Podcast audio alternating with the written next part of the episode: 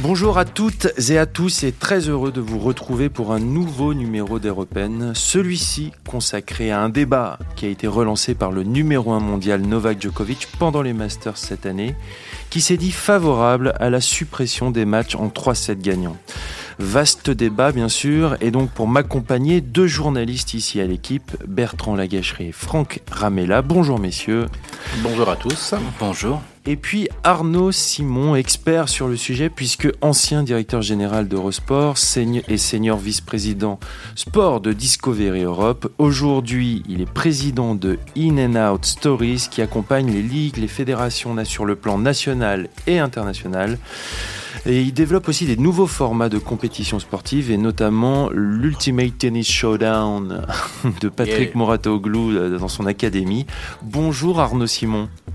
Bonjour, bonjour à, bonjour à tout le monde. Ravi d'être avec vous. Grand merci d'avoir répondu à notre invitation. ça va être très intéressant d'avoir le point de vue d'un diffuseur. Donc l'histoire versus le modernisme, est-ce que c'est aussi simple que ça? C'est parti pour Air Open. Un peu de silence, les joueurs sont prêts.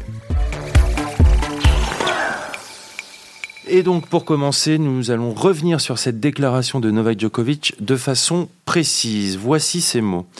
Je ne vois pas pourquoi on devrait jouer au meilleur des 5-7, même s'il y a des raisons historiques. Bon, déjà, dans la tournure de sa phrase, on, sent un petit peu euh, l'ambiguïté et euh, parfois que, on sent que son raisonnement peut être compliqué.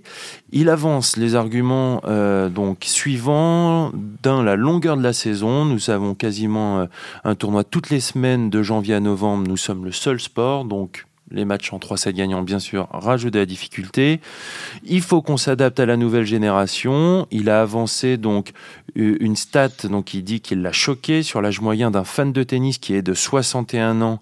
Euh, donc nous devons changer quelque chose. Je reviendrai euh, sur cette stat. Et il a avancé aussi qu'à chaque fois qu'on évoque le sujet on voit bien qu'il n'y a pas cette volonté pour penser à une stratégie pour attirer de nouveaux fans. On va commencer avec Bertrand Lagacherie. Est-ce que tu comprends cette prise de position du Serbe? Difficilement.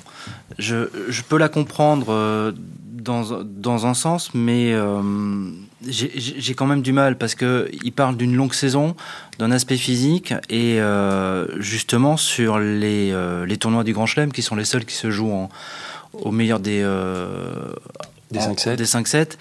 On a un jour de repos. C'est pas les mêmes conditions que, que, sur le reste de, de, la saison. il y a beaucoup d'opposants à Djokovic là-dessus qui en appellent à la tradition, à l'histoire du tennis, justement un petit peu le, le, choc entre les, euh, les, euh, les, traditionnels et les modernes. Mhm. Mais euh, c'est justement c'est Zverev, Alexander Zverev, qui explique aussi que en dehors de l'histoire, on a aussi ce fameux jour de repos et que ce ne sont pas tous les tournois de, de l'année. Pour euh, pas intervenir pour la fatigue, parce que à la limite, il dit, il dit, que la saison est longue. Alors effectivement, la saison est hyper longue, mais peut-être il faudrait réfléchir à comment gérer cette, saison de 11 mois. Il, suffirait de la, de la retoquer, donc on aurait peut-être une saison moins longue. Et sur la fatigue, on constate que les joueurs, ils jouent de plus en plus vieux, donc euh, ils sont peut-être pas si fatigués que ça puisqu'ils jouent de plus en plus, jusqu'à 35, 34 ans, ils font des matchs en 5-7 et ça les gêne pas beaucoup. Il y avait un chiffre intéressant que j'ai vu dans une lecture, euh, c'était, bon, pourquoi pas, mais c'est Zverev en 2018, sur les 77 matchs qu'il avait fait, il n'y en avait que 9 qui avaient dépassé 3-7. Donc on peut quand même jouer en 5-7 sur, euh, sur une saison sans que ça impacte, euh, si on réfléchit bien l'ordonnancement de tout ça, peut-être plus facilement. Alors si on sort un peu de la personne de Novak Djokovic, on va ouvrir le débat avec Arnaud Simon. Arnaud, déjà, quel problème pose aux diffuseurs ces matchs en 5-7 Déjà, je, voudrais commencer à dire que euh, j'ai grandi avec euh, l'amour du tennis et que je suis le premier à avoir vécu des moments d'une intensité incroyable sur des matchs de 5-7 de légende, les euh, Federer, Nadal, Wimbledon, etc.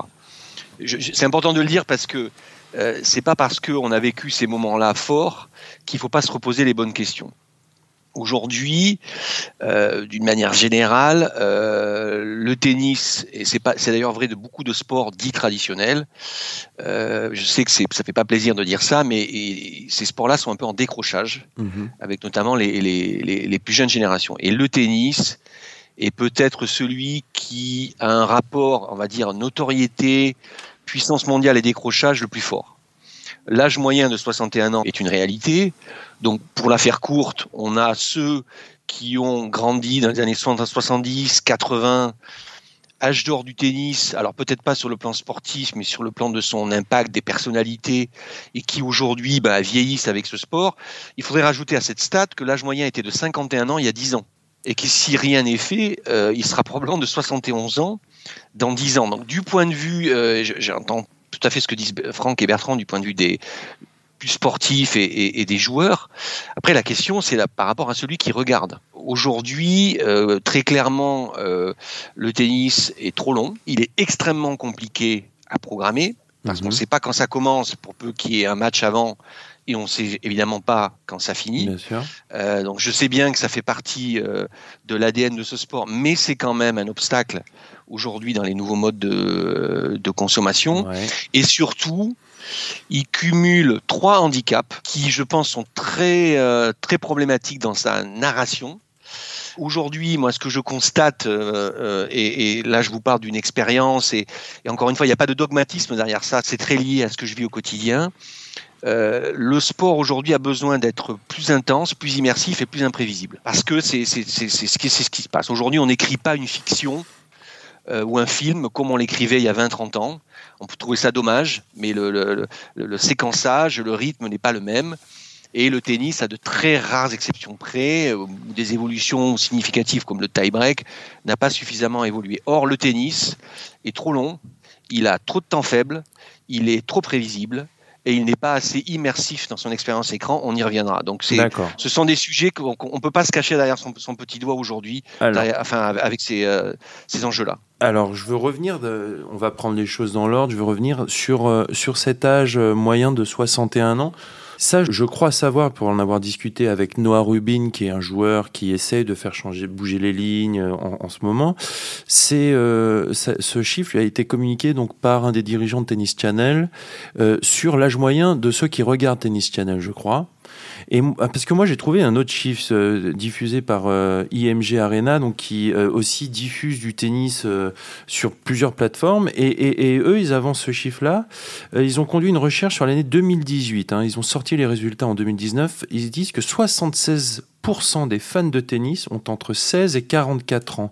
Donc déjà, tu vois, l'âge vieillissant de ceux qui regardent le tennis à la télé en plus Tennis Channel qui est une chaîne américaine donc euh, pour connaître un petit peu euh, les, États-Unis euh, sur le, tennis je sais que ça peut être des gens un petit peu vieillissants. On peut parler de voilà des retraités en Floride de tout ça.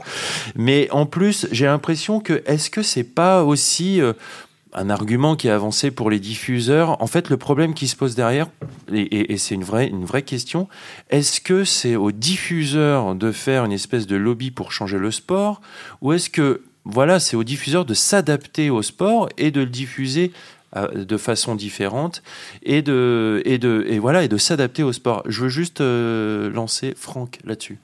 Oui, parce qu'il y a quand même un paradoxe. Ok, les matchs sont très longs, mais euh, tout ce que, tout ce que tu, as dit, Arnaud, mais euh, les grands chelems marchent du tonnerre euh, en termes de, de, bah, de, de droits télé, d'audience, de bénéfices, de billetterie.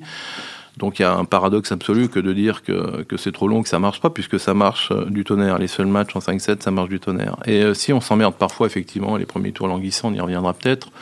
Il y a peut-être quelque chose à faire là-dessus, mais de quoi on se souvient en fait? Euh, dans le storytelling, le fameux storytelling dont mhm. tout le monde parle en tennis, eh ben, ce ne sont que ces matchs en 5-7 à 80% peut-être. Et donc, euh, si on veut des champions, il faut des, des matchs euh, hors normes. Et cette, justement, cette unicité, il n'y a qu'en tennis qu'il y a ça, et c'est peut-être la grande force du tennis, en tout cas à mon avis. Qu'est-ce que tu réponds à ça, Arnaud? Bah, bah déjà, déjà, juste par rapport à ta question, tu, effectivement, tu pointes du doigt quelque chose de très important et qui est, je pense, un des problèmes que vit aujourd'hui euh, la gouvernance du sport mondial, de tout ce qui est des organisations internationales, ou même des, des ligues ou, fédérations européennes ou, ou, françaises. Mhm. C'est qu'il y a trop de distance et on segmente trop l'organisateur du sport et le diffuseur. Aux États-Unis, qui n'est pas le modèle absolu, hein, surtout euh, loin de, loin de moi euh, l'idée de penser ça, mais il y a toujours eu une itération et un travail beaucoup plus de partenariat pour faire évoluer la façon de faire vivre le sport, euh, la façon même de sur certains formats, les, les règles, alors qu'en en Europe, c'est un peu tabou. C'est-à-dire que le, celui qui gère le sport dit Attends, le sport, c'est moi. Toi, tu le diffuses, tu le fais grandir, tu me donnes des droits, tu me payes la prod, Mhm. je gagne de la visibilité. Grâce à ça, j'ai les sponsors et rendez-vous dans 5 ans. Bon, on sait que ce modèle-là est en train de changer que- complètement. Et ça, je pense que le sport traditionnel est en train de est, est vraiment en train de le, de le payer. Après, sur les euh, l'effet grand chelem, euh, euh, c'est Franck qui, qui parle. Oui, Oui. il, a, il, a, rai- il a raison sur le fait que euh, les grands chelems marchent toujours bien, mais c'est un autre phénomène, ça. C'est-à-dire que c'est les grandes marques références dans le sport qui, qui continuent à progresser, mais c'est la vie quotidienne qui baisse. C'est ça le problème. C'est qu'on a toujours du temps pour regarder les grands moments, mais on en a de moins en moins pour regarder la vie ordinaire. Et c'est là que le sport doit se poser la bonne question. C'est comment faire en sorte que ma vie ordinaire soit plus attractive et, plus sexy. Je suis bien d'accord que la, durée et surtout l'incertitude de la durée d'un match de tennis, euh, ça peut être un, problème. Mais en ce qui concerne le, désintérêt, le, décrochage du, tennis, j'ai envie d'aller vers, euh, la direction aussi qu'annonçait Patrick Mouratoglou quand il a lancé l'UTS. À savoir que aujourd'hui, le circuit manquait peut-être de personnalité. Plus que la durée d'un match, j'ai l'impression aussi que c'est euh, ce côté aseptisé de, de, de, de- tous les champions, c'est-à-dire que dès qu'on dit un mot de travers, allez paf, une amende, dès qu'on n'obéit pas au code, euh, ça marche pas. Euh, je, vais, jouer les anciens combattants, mais c'est vrai que euh, les duels McEnroe, Connors, quand ça sentait la poudre, euh, qu- quand, quand il se passait quelque chose vraiment au- autour d'un match, que ça dure 3 heures, 5 heures ou 6 heures, on était, on était accroché au truc, on, on, on y suivait.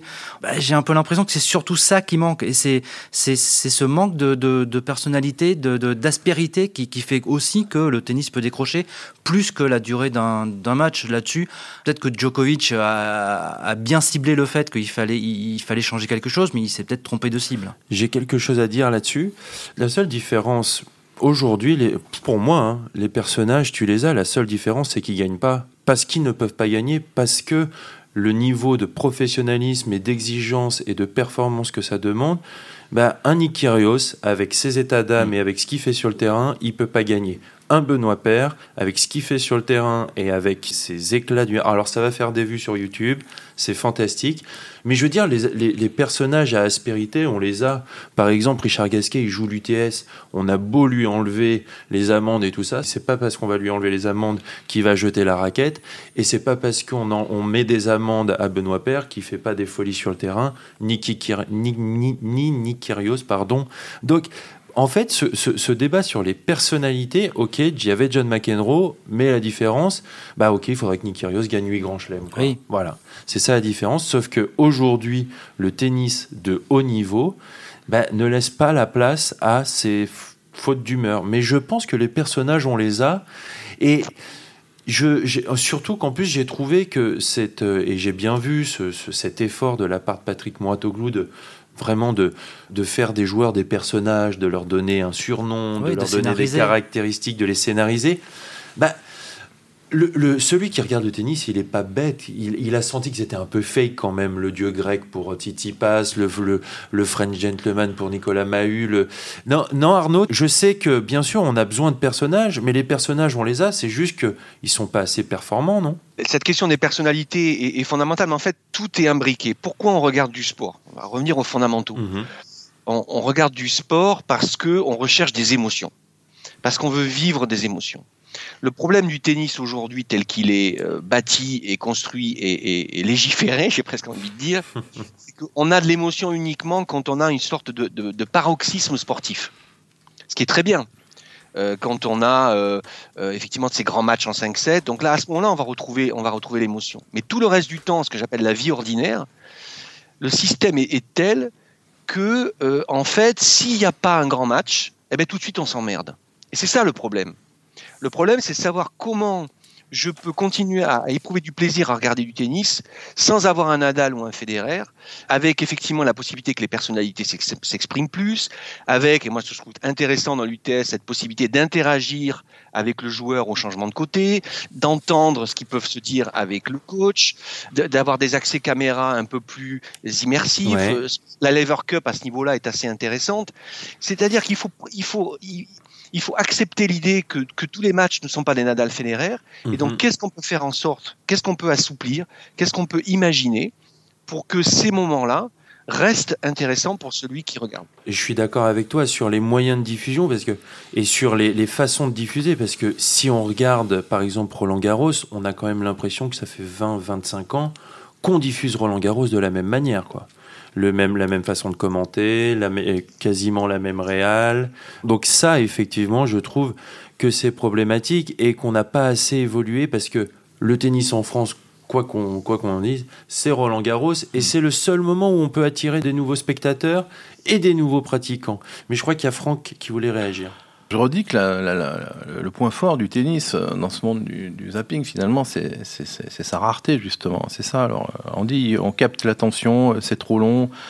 Alors, je vais prendre un exemple euh, peut-être à l'inverse de, ma théorie, disons. Il y avait à Wimbledon en 2018 les demi-finales Anderson-Isner. Bon, il y a eu une correction parce que ça avait duré bien, très, bien trop longtemps. Puis après, Djokovic-Nadal. Donc une journée absolument phénoménale, en fait.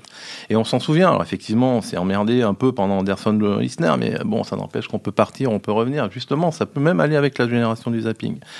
Et en même temps, il y avait les demi-finales femmes. Euh, ça a duré 36 jeux, j'ai compté. Kerber, Osaka, euh, Serena Williams, Gorgios. Donc, euh, oublié, fini. on n'a aucun souvenir. Alors que cette journée phénoménale de, tennis, eh bien, on l'a. Donc, mais en fait, on est à peu près tous d'accord. Je pense qu'il faut maintenir les 5-7 sur certains événements qui font la rareté, puisque c'est l'histoire du jeu. Et si on va contre l'histoire du jeu, on a vu qu'avec la Coupe Davis, eh ben, on aboutit à un désastre qui peut aboutir à même à, la fin d'un sport. Quoi. Enfin, gêner beaucoup plus le sport que ça ne veut l'améliorer. Et, peut-être changer quelques petites choses par ailleurs. Arnaud, toi qui as co-créé euh, et qui a contribué à créer l'Ultimate Tennis Showdown, où il y a eu des nouvelles façons de diffuser, des nouvelles façons de, de montrer le tennis, quels enseignements euh, tu en as tiré, toi, de cette expérience? Le premier, c'est parce que je, m'occupe aussi de la distribution de ce format, donc je suis confronté tous les jours aux discussions avec les médias américains, asiatiques, australiens, sud-américains. Ils ont tous un problème avec le tennis. Ils l'aiment, certains le diffusent, d'autres le diffusent plus mais c'est très compliqué à intégrer dans une grille, et en particulier, et pas seulement d'ailleurs sur le, le, le modèle dit linéaire, c'est-à-dire qu'une chaîne euh, classique, mais aussi sur le digital. Donc, leur premier ouf de soulagement, ça a été de se dire, c'est un format qui me permet de savoir quand est-ce que ça commence et quand est-ce que ça finit. Après, on peut revenir sur ce que ça, peut créer. Mais imaginez ce que ça change. Imaginez ce que ça change. C'est-à-dire qu'aujourd'hui, beaucoup de chaînes, et moi je l'ai vécu hein, côté broadcaster, ne vont pas programmer un match de tennis parce qu'ils se disent si je programme ce match de tennis, et là je parle même de chaînes sportives, ça peut me planter éventuellement mon coup d'envoi de football dans, euh, dans deux heures. Vous savez aussi que la façon dont sont vendus les droits euh, parfois, c'est que vous pouvez, notamment certains tournois, vous pouvez avoir les hommes et pas les femmes. Vous pouvez être intéressé par tel, tel match de telle nationalité. Le fait de savoir quand ça commence et quand ça finit, je suis conscient de la révolution que ça veut dire, mais ça vous permet de, de, de, de vendre et de promettre à vos, à vos abonnés ou à vos téléspectateurs qu'à 20h euh, pile, ils vont retrouver Richard Gasquet. Bien sûr. Euh, et, ou alors quand c'est en pleine nuit, vous vous levez à 1h du mat pour regarder un match à l'US Open parce que vous voulez voir jouer le français, mais manque de chance, c'est pas 1h du matin, c'est 3h du mat, donc vous laissez tomber. je pense que ça, c'est le, le, le, le, premier élément euh, qui, je, je, le reconnais, est très, est très disruptif, mais côté broadcaster, cette notion de, de, de du temps qu'on maîtrise est, est, est super, super, super important dans la façon dont ils vont exploiter le droit et dans l'information les, qu'ils vont donner aussi à, aux, téléspectateurs. Mais alors, est-ce que la Coupe Davis, euh, la nouvelle, bon, alors on ne peut pas se, fier sur une expérience euh, quasi calamiteuse. Est-ce que ça a généré une natation folle? Est-ce que les soi-disant réseaux sociaux sont enflammés alors qu'avant, euh, sur l'ancienne Coupe Davis, il n'y avait pas de réseaux sociaux? Euh, c'est vraiment pas si simple. Hein. Moi, j'ai plutôt l'impression qu'on a complètement flingué une compétition mythique au nom de justement ce que tu dis. Euh, ah, super, on va avoir des 2-7, sauf que ça se terminait à, ça se terminait pas à 2 h du matin, mais à 5 h du matin pour le coup. Euh, là, si je peux me permettre, je suis tout à fait d'accord avec toi. Le problème, c'est pas de faire des évolutions qui tuent complètement l'ADN du sport ou de, la, ou de la compétition dont on parle. Le problème de la Coupe Davis, c'est qu'on a, je pense, fait énormément de mal à ce qui faisait sa force. C'est un peu comme si on disait, bah, tout d'un coup, un marathon, maintenant, on va le, euh, on va le faire sur 10, sur 10 km. C'est pas le sujet. Ah bah, c'est justement ce que, ce qui, ce que Djokovic voudrait faire. mais oui, mais, mais c'est pas le sujet. Après, la Coupe Davis, je pense que c'est un, un autre débat, mais adresser le fait déjà qu'il y a un problème, c'est intéressant. Hmm. Et que le monde du tennis, on voit bien la dernière interview de Godenzi, nouveau patron de l'ATP, qui se pose un certain nombre de questions hmm. sur les modes de distribution, sur la facilité d'avoir accès euh, euh, au match, d'avoir le côté one-stop shopping. Aujourd'hui, on ne sait plus où on peut regarder euh, euh tout ça, d'avoir une campagne aussi un tout petit peu plus, euh, j'allais dire rock'n'roll, c'est pour dire, mais un tout petit peu plus en, engageante. Donc le débat se lance. Après, je suis d'accord avec vous que c'est pas tant sur les grands chelems qu'il faut avoir le débat. Je reviens là-dessus. C'est comment rendre la vie quotidienne du tennis plus attractive et faire qu'un match moyen, par toute la façon dont on le raconte et ce qui se passe sur le cours, même si sportivement c'est pas dingue, eh ben ça reste un spectacle intéressant. La question des 5-7, elle se pose que sur les grands chelems justement puisque la, la, la, vie ordinaire du, euh, du circuit, c'est euh, ce sont des tournois en, en, 2-7, donc euh, on, change un petit peu de sujet là encore une fois. C'est sur le tennis en général. Qu'est-ce qu'il faut? Qu'est-ce qui pourrait, euh, qu'est-ce qui pourrait être amélioré? Enfin amélioré. Qu'est-ce qui pourrait être proposé comme euh, changement pour, je sais pas, rendre le jeu plus rapide, pour, pour modifier cette, cette, vie quotidienne? Mais alors, du coup, on n'est plus du tout dans les grands chelems qui sont déjà de toute façon quelque chose d'exceptionnel dans le sens où ils n'obligent pas aux, mêmes règles. Peut-être qu'ils doivent le, le, rester, mais euh, après, euh, je, je, conçois tout à fait que effectivement le gros problème du, du tennis pour un diffuseur, c'est qu'on ne sait pas quand ça va se terminer, et donc on peut pas construire une grille dessus. Après, c'est aussi un problème récent. Hein. Je vais peut-être jouer les dinosaures, mais quand, quand j'ai commencé à regarder du tennis à la télé, il y avait que trois chaînes, et quand il y avait une hmm. chaîne qui se mettait à, à retransmettre Roland Garros, c'était euh, du premier match jusqu'au dernier, on se posait pas de questions, quoi. C'est, euh, on balançait, quoi. Alors maintenant, c'est vrai, il y a différents réseaux, il y a plein de choses. Le monde a changé, c'est clair, et donc il y a de nouvelles problématiques qui se posent au tennis. Mais le tennis n'y est un petit peu pour rien finalement. Justement, on va essayer de recentrer le débat. On a, on a un petit peu digressé sur les formats différents, sur les nouveaux modes de diffusion et sur les problématiques que ça peut poser sur euh, voilà, cette absence de, d'horaire fixe à la fois pour commencer, à la fois pour finir. Mais si on revient, et je reviens vers toi euh, Bertrand, si on revient sur Novak Djokovic et les matchs en 5-7, lui qui se dit pour la suppression, qu'est-ce que ça aurait pu vouloir dire, par exemple, dans, bah voilà, dans sa carrière Quels sont les matchs qui ont marqué Quels ont été ces, voilà ces matchs qui ont un peu écrit sa légende. Bah, il en a fait, euh, il en a fait quelques-uns. Hein. Déjà, euh, si on regarde euh, l'Open d'Australie, il bat Nadal au bout d'une finale monstrueuse en 2012.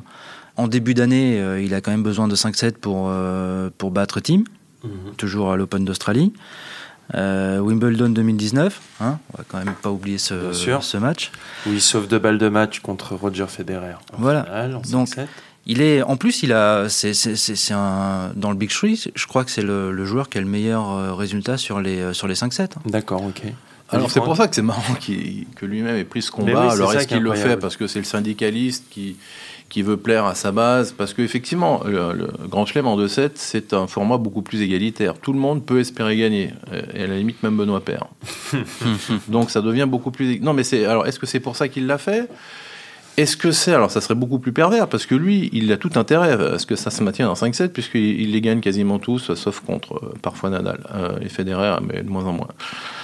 Euh, donc il n'a pas intérêt justement à cette réduction, sauf s'il pense à plus tard euh, pour, la, pour le maintien des records. Parce que plus tard, ça sera, si c'est en 2-7, tout le monde pourra gagner. Il n'y aura jamais quelqu'un qui va en gagner autant avec un format plus égalitaire. Donc euh, est-ce qu'il pense à ça quel, est, quel est son but? Parce que, Est-ce que c'est. D'accord, je vois ce que tu veux dire. Et, peut-être qu'il va vieillir il serait très content à 38 ans, 39 ans, 40 ans de jouer en 2-7 plutôt qu'en 5-7. Alors je ne sais pas, parce que c'était bizarre, cette, cette, c'est, sorti il sortait d'un match du Master, il était 22h quand il a dit ça, donc il n'y avait aucune logique politique.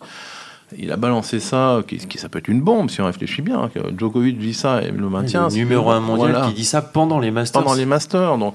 Mais c'était dit comme ça sur quelqu'un qui posait toujours les mêmes questions à tous les joueurs pendant ce Master pour faire un sujet. Donc c'était assez particulier. Et moi j'ai une petite question là-dessus sur ces matchs en 5-7. Et là je vais aller voir Arnaud. Moi je pense personnellement qu'il n'y a pas mieux et qu'il n'y aura peut-être jamais mieux. Et je prends un exemple par exemple qu'un Hugo Gaston en prime time qui fait 5-7 contre Dominique Thiem un dimanche soir sur France Télé, j'ai l'impression que c'est la meilleure façon d'aller chercher des nouveaux spectateurs et euh, des nouveaux pratiquants. T'en penses quoi Arnaud? Bah, J'en pense que c'est un peu de dire qu'un film de 3 heures comme le Titanic justifierait qu'il faut que tous les films durent 3 heures. Non, je suis un peu provoque, mais Mais T'as raison, t'as raison. a- sur, sur- sur la- les performances du Grand Chelem, il y a quand même des choses qui ont très fortement évolué structurellement.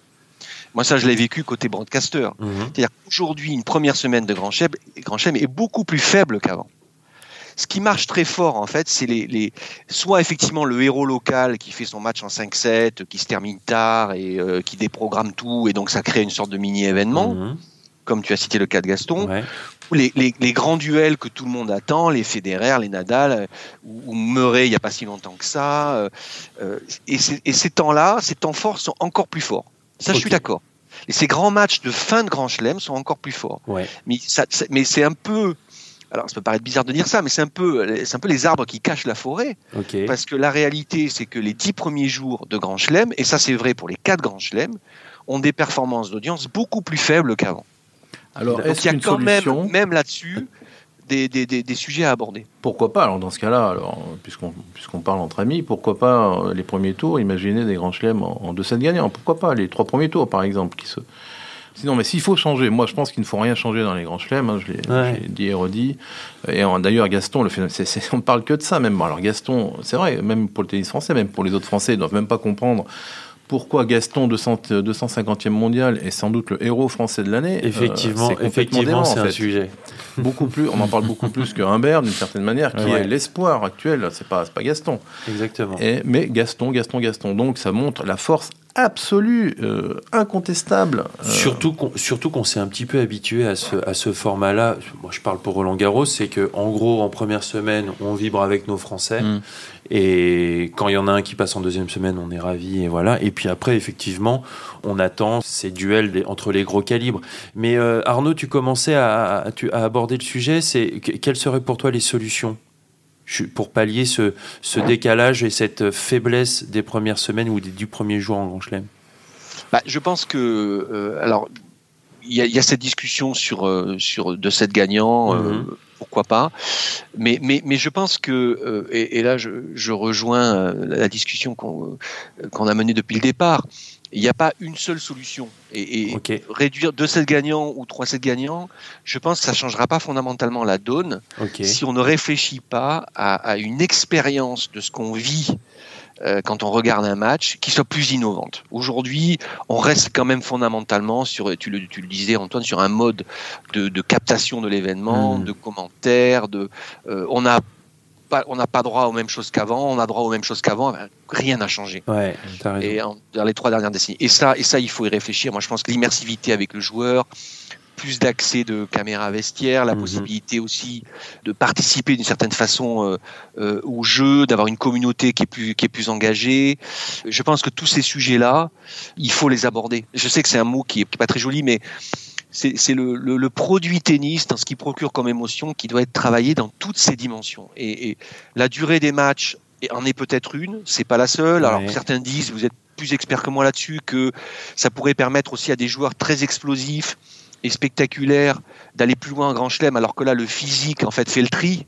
Et que, in fine, euh, euh, je prends l'exemple d'un Gaël Monfils. Est-ce qu'un Gaël Monfils, là je vous pose la question, est-ce qu'un Gaël Monfils aurait pu gagner Roland Garros si Roland Garros était en, en 2-7 gagnant Je je sais pas, il y a peut-être ces questions-là, mais, mais en fait, il faut pas, faut pas adresser un seul sujet. Il faut vraiment euh, travailler l'ensemble de l'expérience. Oui, alors sur le côté justement explosivité, profil des joueurs qui pourraient être différents, euh, c'est- une possibilité. Après, euh, mais il y, a- autant de, de pour que, que de contre. Je vois euh, euh, Medvedev, lui, il est, euh, il est favorable à ce que propose Djokovic.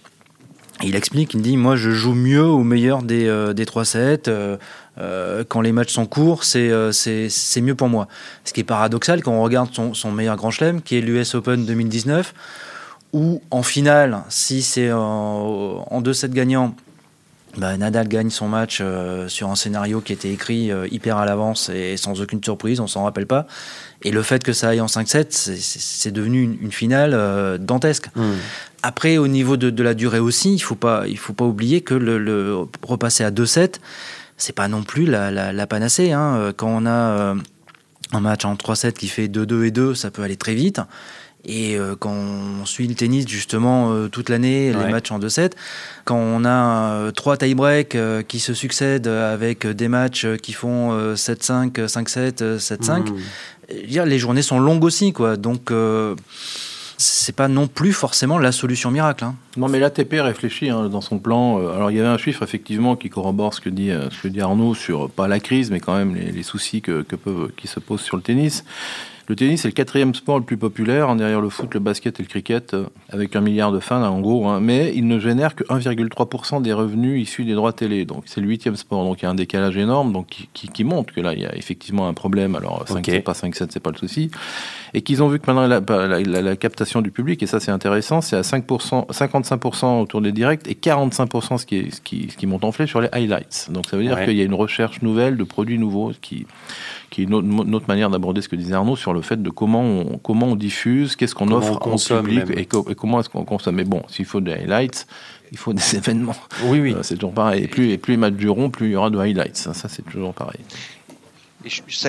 Et, pardon d'intervenir là-dessus, mais ça a été aussi évoqué, mais c'est pas uniquement ce qui se passe sur le cours alors évidemment, il y a beaucoup d'évolutions, je pense, à faire sur le cours. Il faut que, bon, j'ai parlé d'interviews possibles de joueurs. Euh, moi, je me souviens, on avait, on avait poussé à l'époque euh, Eurosport diffuseur du US Open.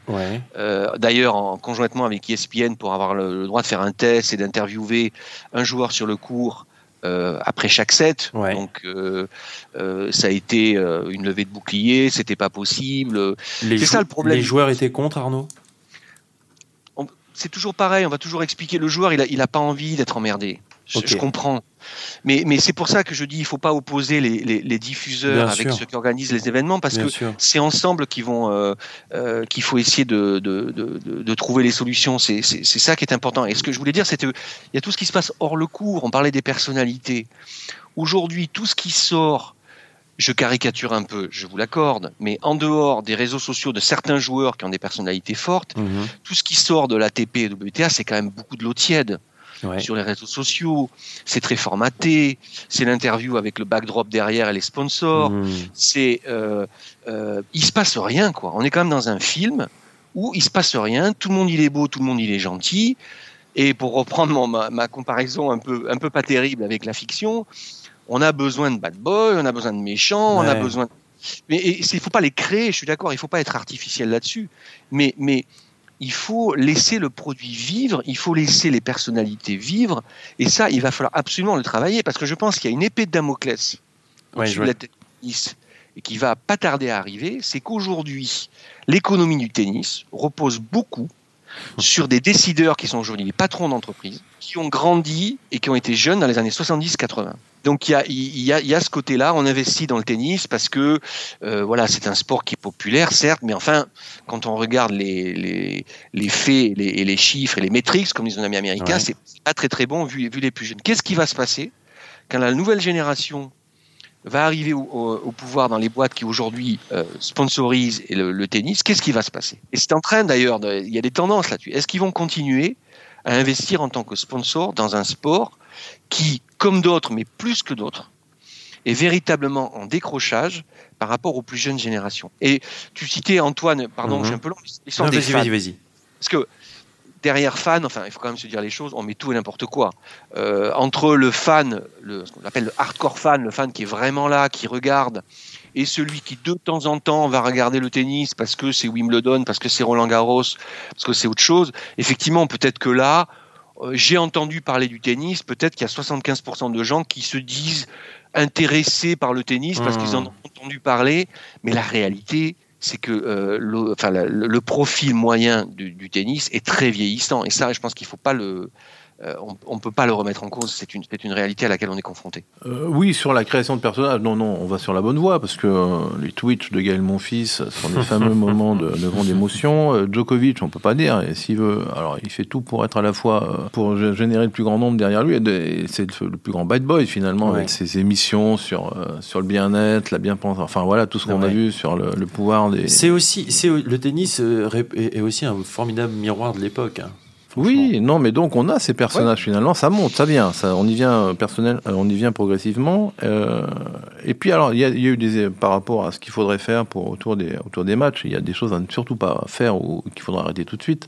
C'est l'interview d'avant-match qui est l'exemple même de, des fausses bonnes idées de l'interview qu'on fait avant que le joueur rentre sur le terrain, il est complètement tendu, il a rien, effectivement rien à dire, il ne peut pas se prêter au jeu, et ça c'est dramatique. Alors les interviews au, bout de chaque set, ça peut être sympa, mais dans le contexte d'un match serré, bah, c'est à voir. Ou, enfin, ça peut, oui, attention à tout ce qu'on veut faire, parce que ça peut aller trop loin. Mais euh, par exemple, sur ces, euh, si on parle de Nelson Montfort qui interviewe euh, le joueur quand il sort du vestiaire, juste avant de rentrer sur le court, mm. je suis d'accord que l'interview en soi, elle, on n'apprend rien. Mais en revanche, ça, si, si, ça donne la possibilité à celui qui regarde bah, le fait de voir ce joueur très tendu, ça, je veux dire que ça raconte quand même quelque chose. C'est quand même, je pense que c'est plus fait pour ça que ah, pour. Euh, j'attends pas la phrase forte, mais effectivement, bon, enfin bon, oui. Euh, tu vois, c'est. Oui, mais est-ce qu'on n'est pas un peu dans la cosmétique là? C'est un peu le problème du tennis qui a fait beaucoup de cosmétique. Je, je prends un parallèle avec le foot. Euh, bon, les interviews à la mi-temps, effectivement, euh, il, en, il, ressort pas. Il en ressort. Non, mais il en ressort pas toujours des choses mm. passionnantes. Mais on peut voir une tension. On peut voir quand même à un moment donné une phrase ou un mot que va donner un entraîneur ou un joueur qui laisse penser que ça a été chaud euh, dans le vestiaire. Donc, ça participe à l'histoire qu'on est en train de regarder. Mm. Moi, je trouve que ça manque quand même dans le tennis. Il faut faire ça intelligemment. Peut-être qu'un joueur a le droit de refuser une à deux fois par match, d'être interviewé. Ça peut être peut-être uniquement à la fin des sets. Je sais pas tout ça, ça se réfléchit. Mais je pense qu'il faut absolument mettre tout ça sur la table. Ouais, sans aller forcément jusqu'à interviewer le joueur, parce que c'est quand même hyper intrusif. Euh, euh, on sait que le joueur essaie de créer une bulle autour de lui pendant, pendant un match. Mais euh, on avait Brad Gilbert et je crois Patrick Moratoglou aussi était sur la même, sur la même ligne qui, qui disait pourquoi pas autoriser le coaching en match. Et on entend ce que le coach va dire aux joueurs. Ça permet aussi de rentrer aux, fans, aux téléspectateurs, mhm. de rentrer un petit peu dans, dans, dans le mécanisme de, de, du match. C'est la WTA le fait et on a quand même souvent des, euh, des, euh, des échanges assez, euh, assez intéressants. Je pense que le, le tennis a, a, beaucoup trop suivi à une époque les modèles F1 ou même CIO, c'est-à-dire un athlète soit bon et, et tais-toi, où rien ne doit dépasser. On a vu que la stratégie de la F1 a complètement évolué ces dernières années en laissant, en ouvrant les portes à des, à, ce fameux documentaire Drive to Survive sur. Euh, sur, euh, sur Netflix qui a, qui a, cartonné. Je trouve que le tennis, moi je pense qu'il y a eu ce qui s'est passé avec Osaka à l'US Open, c'est quand même très intéressant. Et, et, on voit bien qu'aujourd'hui, ce qu'attendent aussi les plus jeunes générations, et pas qu'elles d'ailleurs, c'est des acteurs du sport qui expriment leur personnalité, qui expriment leurs opinions. Alors, ils peuvent en avoir, pas en avoir, on peut être d'accord, pas d'accord, mais en fait, on a besoin de vie. Et quand je vois là que du coup même le CIO va, peut-être autoriser les athlètes à exprimer une opinion, euh, je sais pas si se mettre à genoux ou autre. Aujourd'hui, on a besoin d'un sport qui est connecté à la société dans laquelle il vit. Et qui vibre en, en, harmonie avec elle, y compris dans ses difficultés, dans ses transformations, dans ses douleurs. Et c'est ça que le tennis, je pense, doit beaucoup travailler aussi. C'est euh, arrêter de, de, vouloir tout maîtriser, tout contrôler, tout cadrer, tout lisser. C'est la mort, ça. Ouais. Et c'est va bien au-delà des histoires des 2 7 5 7 C'est toute une philosophie presque de. Peut-être je vais un peu loin, mais, non, mais vous comprenez ce que vous comprenez je, vois, très bien. Alors, je suis tout à fait d'accord avec, euh, avec Arnaud, justement, à ceci près qu'il faudrait aussi que le fan se pose quand même la question de savoir ce qu'il veut vraiment. Parce que alors, d'un côté, ça râle parce que le, fan est en râleur par nature. D'un côté, ça râle parce que ça manque de personnalité, c'est un peu trop aseptisé. Puis dès que Benoît Père jette une raquette par terre, ça siffle. Il y a des commentaires partout sur les réseaux sociaux. Dès que Corentin Moutet s'énerve, sûrement parfois un petit peu trop, c'est pareil, il se fait, il se fait lyncher. Donc, alors, on veut, on veut des personnalités, mais en même temps, il faut pas non plus euh, que, que, ça bouge trop. Euh, Est-ce que le, problème, il est là aussi? C'est que le fan de tennis, finalement, il sait pas trop ce qu'il veut. Quoi. Ben, ça, c'est le serpent qui se mord la queue. Que le fan de tennis vieillit, il est plus dans la norme, il est plus conservateur. Donc, du coup, ben, c'est tout le problème. Vous l'aurez compris, ce débat sur les 5-7 en amène d'autres, un peu sur la liberté, ça devient quasi philosophique, tu as raison Arnaud. En tout cas, je pense qu'on a apporté quelques réponses et quelques pistes. Merci beaucoup Arnaud Simon d'avoir répondu à notre invitation. Merci à vous, c'était un plaisir de, de, de, de, participer à cette discussion et qui, j'espère, en amènera d'autres parce que le sujet est loin d'être clos. Ça, c'est sûr. À très bientôt. Merci Bertrand Lagacherie, merci Franck Ramella. Merci. On vous lit euh, toute l'année dans l'équipe avec grand plaisir. Et puis, euh, merci à vous de nous, a, de nous avoir suivis. On vous souhaite de très belles fêtes de fin d'année. Et puis, on se retrouve l'année prochaine pour un nouveau numéro de Air Open. Salut!